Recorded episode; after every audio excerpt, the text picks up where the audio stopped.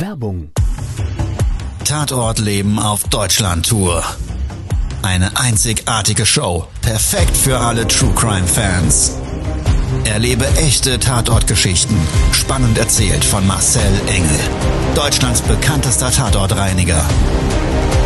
Erfahre, was Marcel von den Toten lernen konnte, bei über 15.000 Tatorten.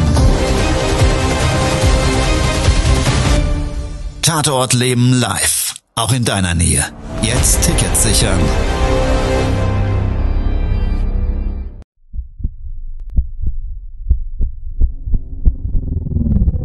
Todesursache. Der Podcast mit Tatortreiniger Marcel Engel. Es wird immer mal wieder in meinem Podcast vorkommen, dass wir sehr tief in das Geschehen eintauchen. Ich werde offen darüber sprechen. Damit meine ich, dass Flüssigkeiten wie Blut als Element das kleinste Problem sein wird. Ich freue mich, wenn ich euch auf eine Gedankenreise entführen darf in meine Welt des Tatortreinigens. Todesursache. Der Podcast mit Marcel Engel. Hallo und herzlich willkommen. Schön, dass du wieder Zeit und Lust hast, mit mir und meinem lieben Dennis aus meinem Team gemeinsam jetzt gleich eine Tatortreinigung zu durchleben. Hallo.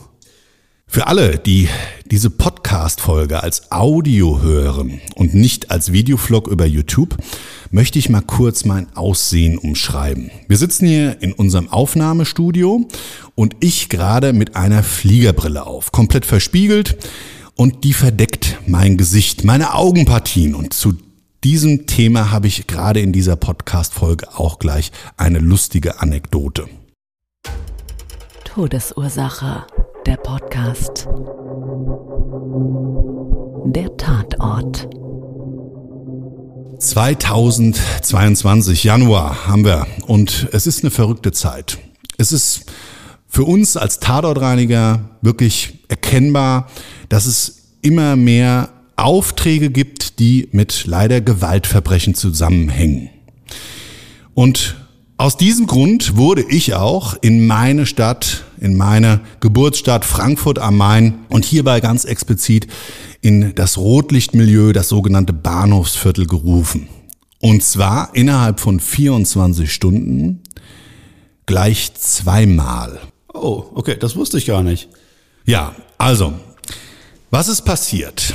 In den Medien bekannt und auch publiziert worden, gab es in dem Bahnhofsviertel unter zwei rivalisierenden Banden einen kleinen Stellungskrieg. Ja, nee. Ging wahrscheinlich um irgendwelche Dinge, die wir alle gar nicht wissen wollen. Hm. Aber das hatte, wie gesagt, zur Folge, dass es zu massiven Ausschreitungen gegenüber Fahrzeugen, Sachbeschädigungen kam und eben auch untereinander diese Gruppierungen sich angegriffen haben. Mhm. Schlägerei, Messer, es war auch von Schüssen die Rede. Ach, Herr Imene. Nachts wahrscheinlich. Genau. Wir wurden nachts gerufen. Ja. Und aus der Presse habe ich entnommen im Vorfeld, dass das wohl späte Nachmittag losging. Mhm es wurde dann langsam dunkel und dann ist diese, dieser Straßenkrieg da wirklich entfacht und die Polizei hat das dann mit einem Großaufgebot an Einsatzkräften beantwortet. Ja, mhm, es waren über 40 Streifenwagen mit wirklich ganz, ganz vielen Beamten vor Ort. Das Viertel wurde abgesperrt, richtig abgeschottet. Du konntest eigentlich gar nicht mehr reinfahren. Ich persönlich habe auch das Fahrzeug in solchen Fällen ganz gerne so ein bisschen außerhalb von solchen Geschehen. Ja, vielleicht besser. Ja, weil aus der Vergangenheit alles schon passiert. Ich eben weiß, dass wir ganz schnell mal selber dort dann zumindestens die Fahrzeuge zu Opfern werden. Also die Sachbeschädigungen auch an unseren Fahrzeugen vollzogen werden. Es ist da wirklich manchmal, es geht drunter und drüber. Es sind bürgerkriegsähnliche Zustände. Alles schon erlebt. Krass. Der Spannungsbogen, wie ich ankam, der war schon extrem hoch. Also es ging auf Deutsch gesagt immer noch Hund. Die Polizei hat das gut im Griff gehabt. Aber du hast so im Background, und ich war ja gerade so noch an der Seite, ich durfte noch gar nicht zu meinem, zu meinem Einsatz mich persönlich bei meinem ersten Einsatz an in diesem Abend oder in dieser Nacht hat ähm, der, der ein Hauseigentümer bestellt. Ja, und so. in dem seinem Eingangsbereich mhm. gab es eine große Blutlache und auch so die Fassade war verschmiert, der Türgriff war verschmiert und so weiter. Er hat mir das alles im Vorfeld ganz gut geschildert. Und dieser Kunde ist ein Stammkunde. Also gerade im Rotlichtviertel, da knallt's öfters mal. Ja. Und jetzt wird nicht jedes Mal der Tatortreiniger gerufen, aber in dem Fall war es wirklich so, ähm, das war schon eine massive Blutung, die unsere Arbeit dann auch nötig gemacht hat. Man ist da gerade sehr vorsichtig, was Infektionskrankheiten angeht. Da ist nun eben auch mal das ganze Drogenmilieu ansässig, die Junkie-Szene auf Deutsch gesagt und ja, die Jungs und Mädels da, die verlorenen Seelen, die haben auch wirklich ähm, teilweise Infektionskrankheiten und dementsprechend ist auch wirklich Vorsicht geboten. Die Blutung, was du da wegmachen solltest, war aber, ähm, kam im Folge von diesem Straßenkampf. Also das war einer von diesen rivalisierenden. Das war zu vermuten. Jetzt muss man dazu sagen, gerade wenn da so ein Tobabo ist Ja. und ähm, ja, diese, diese ganze Beschaffungskriminalität und diese Versorgerszene und so weiter, das so unterbrochen wird und wie gesagt, auch diese ganzen Drogenabhängigen, das ganze Drogenmilieu dann da mehr oder weniger aufgerüttelt ist. Ich meine, die haben da alle keinen Bock drauf. Die wollen eigentlich alle ihre Ruhe haben und ob das äh, jetzt gut oder schlecht ist, lassen wir das mal ganz außen vor. Natürlich ist das alles scheiße, was da abläuft. Aber es ist in dem Fall wirklich so, dass dann du merkst so eine Unruhe. Also immer wenn das Viertel gesperrt wird, und ich bin schon öfters bei solchen Einsätzen gerufen worden, dann ist da eine ganz komische Stimmung. Da brennt die Luft. Ja? So, also ich habe dann irgendwann die Freigabe bekommen, meinen Fundort zu reinigen. Und es war so, dass ich eigentlich gar nicht der erste Mann am Start war, sondern eigentlich jemand aus meinem Team, ein ganz lieber, der vor Ort, ja, wie soll ich das ausdrücken, ganz unverblümt, ähm, eigentlich an seiner Leistung, an eine, seine Arbeitsleistung, der war auch sehr früh da und mitten im Geschehen, da war die Straße auch noch nicht voll gesperrt und so weiter, eigentlich schon zum Reinigungseinsatz oder beziehungsweise loslegen wollte. Ja. Und es dann so kam, dass der durch eine Aggression, durch eine Gruppierung, ob die sich jetzt einen Spaß machen wollten oder nicht, lassen wir dahingestellt sein. Spaß ist das sowieso nicht, aber da gibt's halt manche Ja, ja. Vollpfosten, die denken, das ist dann noch lustig, wenn sie da Hilfskräfte äh, drangsalieren und, und diskreditieren und so weiter. Und der ist so beim, beim Vorbereiten des Reinigungsprozesses in diesem, in diesem ähm, Eingangsbereich des Hauses auf dem Trott war Ja. und kriegt auf einmal von hinten den Arsch getreten und wird auch Ah. beleidigt und so weiter. Daraufhin hat er mich angerufen Oh, und oh. in der Zentrale und ich bin dann vor Ort gefahren. Oh je. Nein, nein, nein, nein. also alles wirklich immer freundlich klären. Jetzt muss man dazu sagen, ich bin leidenschaftlicher ja, Sportler und gerade Kontaktsportarten haben es mir angetan. So. Und ich komme aber gleich nochmal, wie gesagt, für alle, die es jetzt nur vom Audio her hören, alle, die das jetzt als Videovlog sehen, die denken sich, er sitzt ja immer noch mit seiner Sonnenbrille da. Also ich habe immer noch meine Sonnenbrille bei Ja. diesem Podcast Ja, auf. ja. Ich komme aber gleich dazu, warum das relevant ist. So, jetzt auf jeden Fall. Ich habe das dann geklärt. Ich durfte dann zum Einsatz, war mit dem Champ vor Ort. Wie spät dann- war's da? Oh, das war schon, ja, so 23 Uhr, würde ich sagen. Okay. Also sch- schon wirklich sehr spät. So. Wir haben dann auch die Spaßvögel, ich explizit angesprochen, Ja. habe dann gesagt, Jungs, was ist denn das hier? Habt ihr irgendwelche Probleme hier? Wir müssen hier sauber machen und am besten ihr sucht euch einen anderen Zirkus, weil Ja. wir sind nicht eure Clowns. Ja. Also Abflug, woanders hingehen und dann hat das auch gepasst. Okay. Dann war die Situation da Okay. geklärt. Ohne große Spannung, ohne groß da weiter, ja, noch Aggression zu schüren. So. Manchmal muss man einfach den richtigen Ton treffen, ne? Richtig. So. Und jeder auf seine Art. Also auf jeden Fall, der Reinigungsprozess hat nicht lange gedauert. Ich habe für die gesamte Reinigung inklusive der Fassade und dem Türgriff und Absaugen und so weiter und so weiter ungefähr eine halbe Stunde gebraucht. Und war dann auch froh, wie ich wieder nach Hause konnte.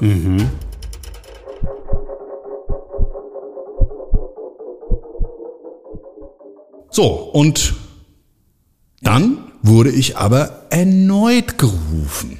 Okay. Und zwar am darauffolgenden Mittag. Auch ein Stammkunde. Ja, also da gibt's ja auch gewisse Etablissements und auch Ja. da ist immer mal wieder eine Reinigung in welcher Form auch immer erforderlich. So, und ich meine jetzt tatsächlich dann, dass man Blut, Erbrochenes oder starke Verunreinigung, da wird in die Hausflure gekotet, gepisst und so weiter. Und eigentlich machen das die Standardreinigungskräfte oftmals weg, aber eben dann, wenn es zu viel ist oder der Ekelfaktor eben nicht mehr überwunden werden kann, Ja. dann werden auch in solchen Fällen wir gerufen. Dann machen wir das alles einmal schicki und dann ist das, sieht das alles wieder aus wie neu. Okay. So, also ich werde wieder in die gleiche Straße gerufen, Ach aber ja. an einer anderen Ecke. Okay. Frankfurt-Moselstraße. Da gibt's so eine, ja, sehr unschöne, ähm, ja, unschönen Bereich, so möchte ich es mal nennen.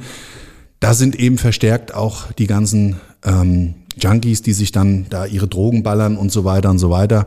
Also ganz traurig, wenn du die ganzen Gestalten da immer langlaufen siehst, Ja. die dann drauf sind teilweise und da wie ferngesteuert langlaufen, teilweise da auf dem Trott rumliegen und so weiter und so weiter. Naja, also Wann denn die Straßenkämpfe denn mittlerweile abgeklungen? Genau, also das Vortagsgeschehen war alles durch.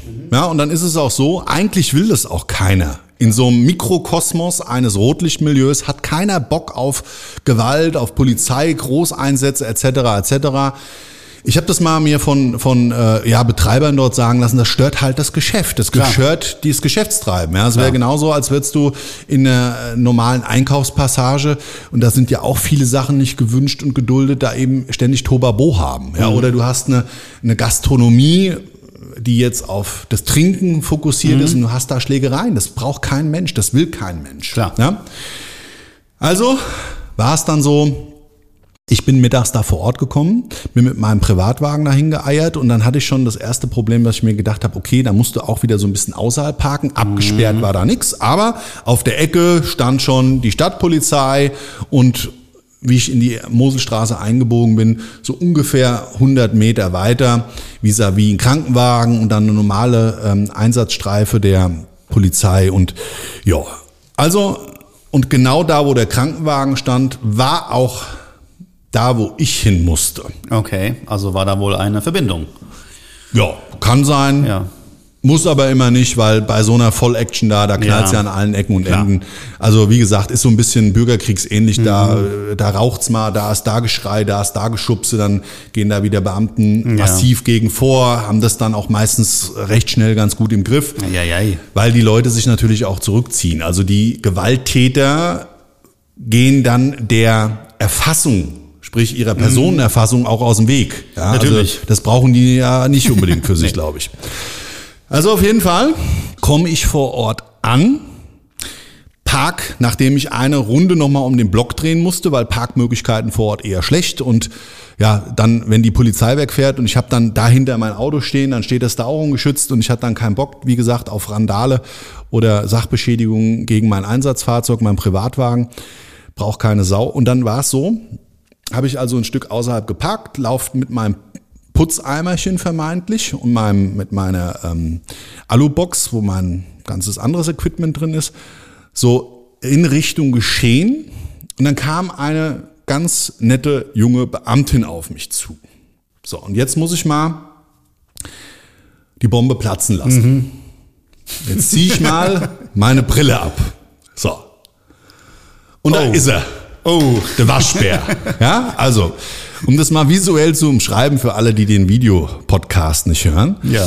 Ich sehe im Moment aus, als hätte ich richtig auf die Fratz gekriegt. Aber das auf- heißt, auf beide Augen. Ja. ja, auf beide Augen, also die sind beide blutunterlaufen in dem Bereich der Augenlider, Oberlider und Unterlider und unterhalb sieht man schon so in allen Regenbogenfarben mittlerweile Ja, ja. Verfärbung so in der Gesichtspartie in die Wangenknochen rein, so bis Höhe Nase. Ja, so Ja. würde ich das umschreiben. Ne? ja, ja, ja, ja.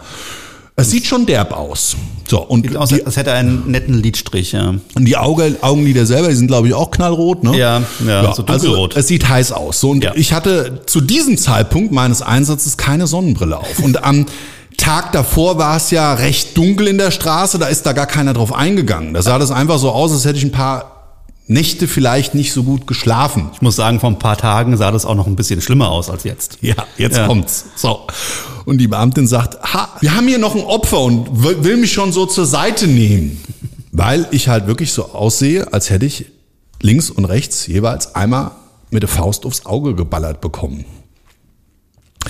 Dann stand ein anderer Beamter daneben und da sagt er, nee, nee, das ist doch hier der Tatortreiniger, der Marcel.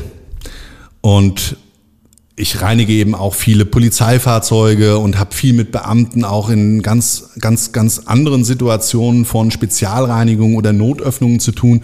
Und ich sag's mal so, der ein oder andere kennt mich eben und sagt dann, nee, nee, und eins ist, glaube ich, sicher, der ist hier kein Opfer. Nee. Wie auch immer er das jetzt gemeint haben mag. so, und dann war es aber so, ich war ja gar nicht für den öffentlichen Bereich bestellt und auch nicht von der Behörde, sondern von einem privaten mhm. Auftraggeber.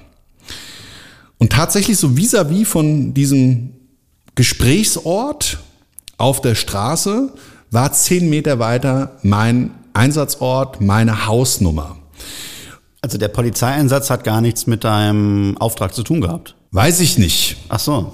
Komme ich jetzt mal dazu. Okay. Es war dann so, dass während ich so in Richtung dieser Tür laufe, auf einmal so ein Köpfchen rausgeguckt hat. Also die Tür ging so ein Spalt auf und dann hat so ein riesen Schädel da durchgeguckt, ne? So. Durch den Türspalt. Mhm. Und dann sagte, ah, hier, hierher, hierher, zum Reinigen hierher. Da habe ich gesagt, okay, alles klar. Dann hat er die Tür ein Stück weit aufgemacht, dann bin ich in den Hausflur gebeten worden und die Tür war zu. Die Tür war abgeschlossen. Und zwar, so wie ich dann rausgehört habe, eigentlich den ganzen Tag. Na ja, gut, okay. Ähm, und oben auf der Treppe stehend, man war dann in so einem Hausflur und 20 Stufen, die nach oben geführt haben, stand dann jemand auf so einem Zwischenplateau dieser mhm. Treppe. Mhm. Und den habe ich wiederum gekannt. Da sagt der Gude, Marcel, hier, pass auf, hier musst du mal sauber machen. Hier ist überall Blut. Da habe ich dann geguckt und sehe so an der Eingangstür, an der Hausflur Wand, so mhm. in Kopfhöhe. Ja. Drei Stempelbilder, wie man sie bei blutendem Gesicht eben auf so einer Wand abzeichnen könnte. Okay. Auf dem Steinboden unten lauter Blut. Okay. Auf der Treppe lauter Blut. Okay. Dann habe ich gesagt, sag mal, ist hier jemand die Treppe runtergefallen? Da sagt er hier, das muss sauber gemacht werden, ich habe keine Zeit und wenn du fertig bist, sag mir Bescheid, ich schließe dann die Tür wieder ab. Ich habe dann nicht weiter nachgefragt. Ich sag's mal so, also dass wir da in irgendeiner Form ein Geschehnis vereintelt haben, was vielleicht hätte niemand wissen dürfen. Das denke ich eher nicht. Und auch da ganz klar, wir haben immer mal wieder so Aufträge, die sind echt tricky. Nicht, und das wäre total klischeehaft, zwangsläufig da, was jetzt vielleicht der ein oder andere denken könnte, im Rotlichtmilieu. Nein, so ja. einfach aus Tatortreinigen heraus, wo du dir denkst, hm, also wie bei dem Film Der Cleaner, ob du da nicht gerade ein Teil eines Geschehnisses bist, was vielleicht Gewaltverbrechen, Mord oder oder oder darstellt. Also ich hatte es wirklich schon mehrere Male und dementsprechend bei diesem Einsatz nicht das Gefühl. Die sind einfach ruppig, die Jungs, die sind da in einer harten Gegend, die ja. haben keinen Bock auf das ganze Klientel drumherum. Mhm. Und im Grunde genommen, ja, wollen die alle ihre Ruhe haben, wollen in Ruhe ihren Job machen und brauchen so Szenarien mal überhaupt nicht. Ich habe das also nicht mehr weiter hinterfragt, meine Arbeit gemacht, für die ich gerufen wurde. Dementsprechend kann ich deine Frage nicht beantworten, ob das mit dem vorhergehenden Geschehen nicht etwas zu tun hatte mhm. oder nicht oder wie oder was.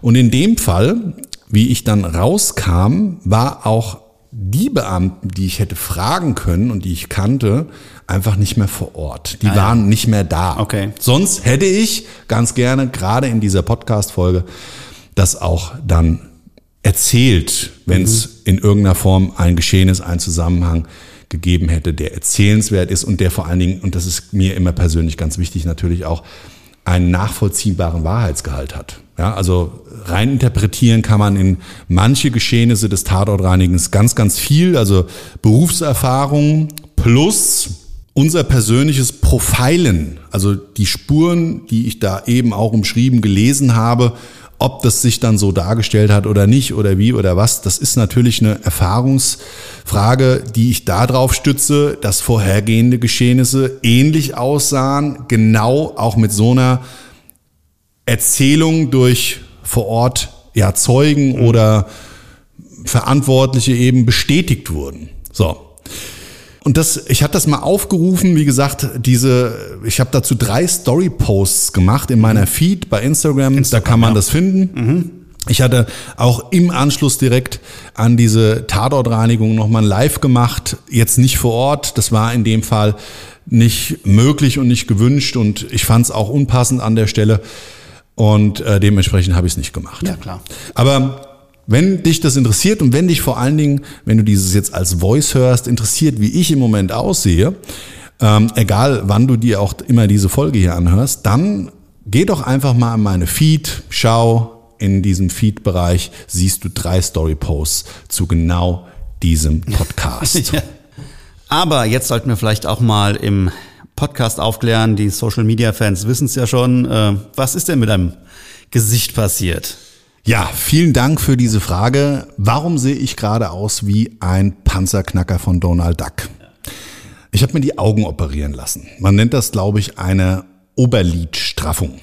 Medizinischer Hintergrund war, dass ich ständige Bindehautentzündungen hatte, bedingt je nach Tagesform, weil meine Oberlider mir auf die Wimperpartie, die obere, praktisch auf meine Bindehaut gedrückt hat und von meinen trockenen Augen mal abgesehen, viel Monitornutzung etc., dann bin ich ja auch schon ein paar Tage älter, ist es halt irgendwann so gewesen, dass es mir auf den Seier ging.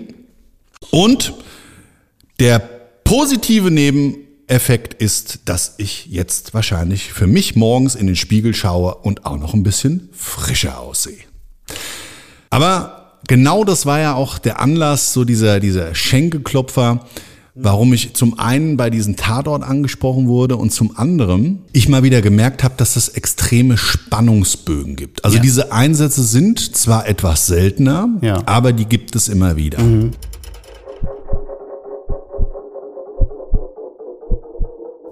So, Marcel, jetzt sei wir mal ehrlich. Ähm, ich weiß ja, dass du da in dem Fall schon im Hintergrund noch ein bisschen was erfahren konntest. Oder beide Fische. Was ist denn jetzt in diesem Hausflur passiert? Also okay. Ich, ich verrate es auch nicht weiter. Es ist so, dass ich durch den Auftraggeber erfahren habe, dass vormittags dort während einer Auseinandersetzung auf der Straße sich jemand mehr oder minder gewaltsam durch einen Einbruch in diesen Hausflur Zugang verschafft hat. Und darauf basierend natürlich reagiert wurde seitens der Jungs und ihr Hausrecht in Anspruch genommen. Es dann wohl zu einer Auseinandersetzung kam. Mhm. Zu welchem Nachteil jetzt auch immer, wer da wem auf die Backen gekloppt hat, ist gar nicht so rele- relevant. De facto ist, alle Beteiligten ähm, haben es überlebt. De facto ist, es hat meine Tätigkeit erforderlich gemacht. Ja, und genau aus dem Grund, ja, bin ich dann der helfende Engel gewesen und durfte dort vor Ort reinigen.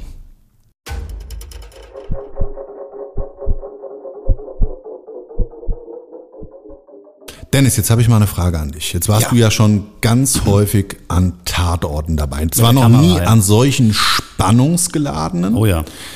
Aber auch schon an Extremen. Ja. Ich habe drei essentielle Fragen an dich. Schieß los. Hat dir in Bezug auf die Sichtweise zum Leben und dem Tod dieses Begleiten beim Tatortreinigen irgendwelche Türen geöffnet? Hat es deine Sichtweise verändert? Würde schon sagen, auf jeden Fall. Also an so einem Tatort oder Leichenfundort mal wirklich in Persona zu sein, das ist schon ein krasses Erlebnis eigentlich. So im ersten Moment und dann aber auch nachhaltig kommen einen dann doch so ein paar noch Gedanken, die einen auch nachträglich noch prägen. Ja. Die physische und psychische Grenze, Ja.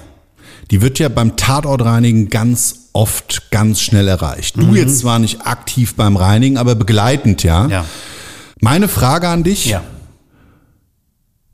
Glaubst du, dass das Begleiten von Tatortreinigen dich weiterentwickelt hat, an Grenzen in deinem Leben heranzukommen oder die sogar zu überschreiten? Ja, also was diesen, diesen Ekelfaktor angeht und dieses sich überwinden und vielleicht auch ein Stück weit Angst vor etwas haben, Äh, würde ich schon sagen. Also jedes Mal, wenn ich auf dem Tatort bin, bin ich schon in der Lage, diese Grenze vielleicht so ein Stück weit raufzusetzen oder vielleicht auch zu erkennen, wo die Grenze denn überhaupt liegt. Ja. Gerade was das Geruch angeht und ähm, ja, halt auch diesen, das, das Optische, ja. Und darüber hinaus, meinst du, dass Tatortreinigen als solches vielleicht sogar deine Sichtweise aufs Leben ein Stück weit verändert? Ja, ja, absolut. Ähm, wie gesagt, also es ist schon ein besonderes Erlebnis, an einem Ort zu sein, an dem jemand gestorben ist und an dem das, dieses Leben nach dem Tod seinen Lauf genommen hat. Also man, man hat schon danach eine andere Sichtweise vielleicht auf das eigene Leben. Mhm. Es bringt einem irgendwie immer auf teilweise grausame, schreckliche Art nahe, wie endlich unser Leben ist. Absolut. Und dass ja. auch unsere persönlich jede Minute die letzte sein könnte. Und genau zu diesem Thema, wenn du mich mal live sehen möchtest, gibt es ein Bühnenprogramm, der Tod und andere Glücksfälle, sowie als auch ein exklusives Live-Event, Tatort Live, bei dem du in meine Welt des Tatortreinigens eintauchen kannst, mit nachgestellten Tatorten, Gerüchen, Gerüchen, es wird krabbeln und es ist nicht zu unterscheiden und viele elementare Teile des Tatortreinigens sind auch real. Mhm. Überlegt euch gut. Überlegt euch gut. Also, wenn ihr daran Interesse habt, unter marcelengel.com, Live-Performer, findest du diese Events. Wie gesagt, mein Bühnenprogramm als Deutschland-Tournee, da sind wir unterwegs. Sowie als auch das exklusive VIP-Event Tatort Live, eine Tag meine Welt des Tatortreinigens. Kannst du eintauchen? Ich lade dich herzlich dazu ein. Ansonsten war es das von meiner Stelle aus für heute mit diesem Tatort, mit diesem Doppel-Tatort-Reinigen innerhalb von 24 Stunden in meiner Stadt Frankfurt am Main. Und mich würde es freuen, wenn du das nächste Mal wieder einschaltest, dabei bist zu einer neuen Folge meines Podcasts oder wie gesagt zu unseren Events. Vielen Dank, mein lieber Dennis, dass du wieder dabei warst. Sehr gerne. Und ja, dir würde ich sagen, ich wünsche dir einen wunder, wunderschönen Tag, was auch immer davon übrig ist. Bis zum nächsten Mal. Ciao, dein Marcel. Und der Dennis. Das war's schon mit der neuen Folge von Todesursache, der Podcast mit Marcel Engel, Kopf einer eigenen Spezialreinheit und Tatortreiniger bei mehr als 12.000 Orten auf der ganzen Welt. Was kann Marcel für dich bereinigen? Jederzeit. Weltweit. Melde dich oder klick dich einfach mal durch auf marcelengel.com. Empathisch, tiefgründig, ehrlich. Todesursache lässt dich garantiert nicht kalt. Seid dabei. Ich freue mich. Abonniere die Staffel und du kommst für keine Folge zu spät.